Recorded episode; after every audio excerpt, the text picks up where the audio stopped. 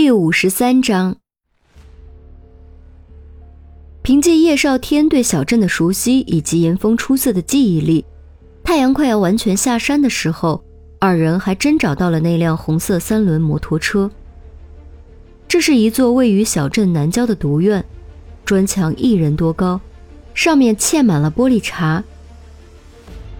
这种情况在城市当然是见不到的，但在乡镇地区很常见。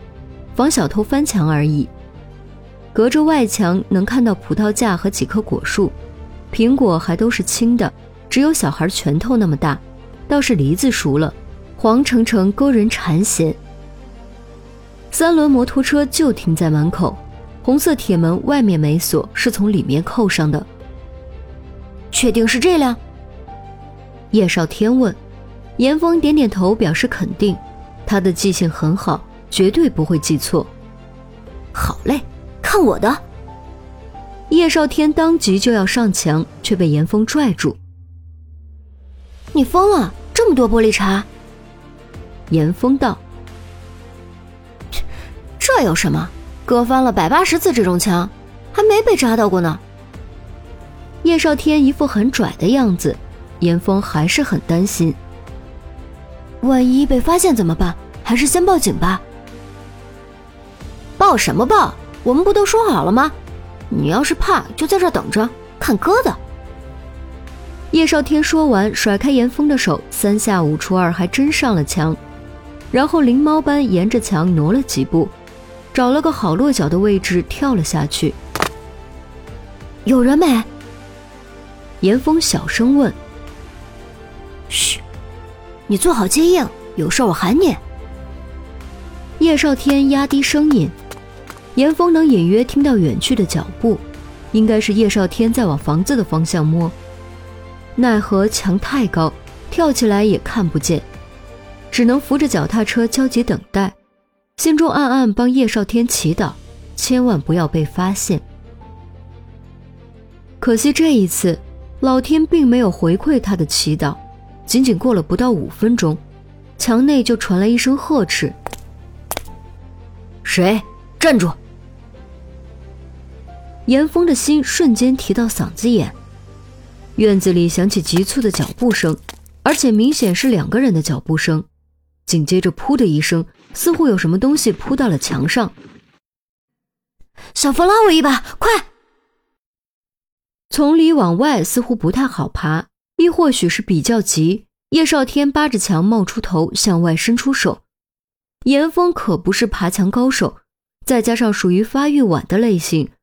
努力了好几次都掉了下来，蹦到极限也够不到叶少天的手，反倒是自己的手被玻璃碴划伤。你倒是快点儿！你松手，松手！小峰，救我，救我！叶少天似乎被抓住了，墙后传来挣扎踢打声。严峰急得跳蹦子，他倒是想救，但他上不去啊！听着墙后焦急惊恐的呼唤声。他恨不得自己能飞起来。终于，他一咬牙扶起脚踏车，骑上去一阵猛蹬，一边蹬一边喊：“我会回来的，等我。”他深深明白，这时候凭自己是救不了叶少天的，再等下去只会把自己也搭进去。当今之计，只有赶紧去找大人或者报警。然而，对于叶少天来说，却是另一番感受。他的手还扒在墙上，视线正好看到严峰远去的身影。这一刻，对他来说已经完全没有逞能的兴奋，只剩下漫无边际的绝望，无穷无尽的下坠感彻底吞噬了他。严峰的确回来了，并且是坐着警车来的。其实他没有第一时间找警察，毕竟派出所有点远，而是就近找的几户人家，奈何没人理他。都当是小屁孩翻墙偷东西被抓，这种事顶多骂两句就送出来了，根本不值得过问，所以耽误了不少时间。等他赶回来的时候，已经过去两个多小时。警察一开始也没想那么多，只是怕户主真的打伤孩子，直到用手电看到地上的拖行痕迹和血迹，才意识到问题的严重性。找了一圈没人，三轮摩托车也不见了。警察以为户主离开了，想去外面找，却被严峰找到了隐藏的地下室。当警察下到地下室，立刻被眼前的景象震惊了。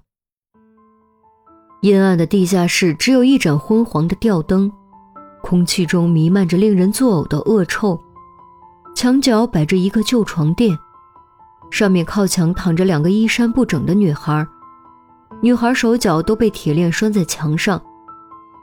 蓬头垢面，见了人就尖叫着往里缩。不远处还倒着一个男孩，满脸是血，昏迷不醒，赫然正是叶少天。严峰刚想冲过去看看叶少天的情况，却被警察不由分说抱了出去。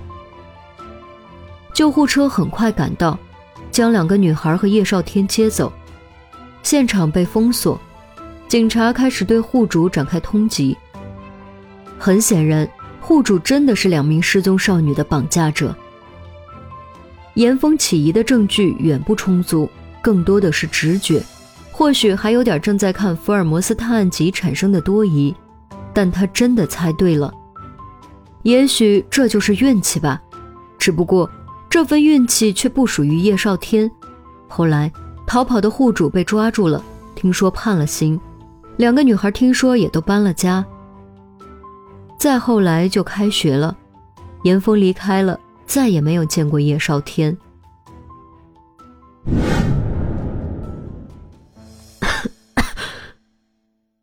我一直不知道他们的名字，我真的没想到他们中的一个就是于冰。我更没想到你居然这么恨我。我当时根本救不了你，我只是去求援而已，这是我当时唯一能做的。叶少天呸了一声说：“呸，说的好听，你分明就是害怕抛下了我。你敢说你一点没有？”严峰沉默，真的一点害怕的因素都没有吗？他不敢说，虽然他的确无能为力，虽然那的确是他唯一能做的。但内心深处也的的确确有恐惧在作祟。从这个角度说，他是逃跑者也不是没有道理。当时在地下室，那家伙把我丢在他们身边，说杀了我就能获得自由，然后那家伙就关门走了。我以为他们不会对我动手，但你知道吗？他居然对我动手了，他要杀我。我他妈是去救他的，他居然要杀我！这道疤就是他留下的，要不是我逃出了他的锁链范围，我就已经死了，死了！叶少天唾沫飞溅，大声咆哮，在场所有人都变了脸色。这一段历史真的是连严峰都不知道。你胡说！于西枪口顶在叶少天脑门上。我胡说，不信你回去问问他，看他敢不敢承认。你去问呢，去啊！叶少天用力挣扎，老实点儿。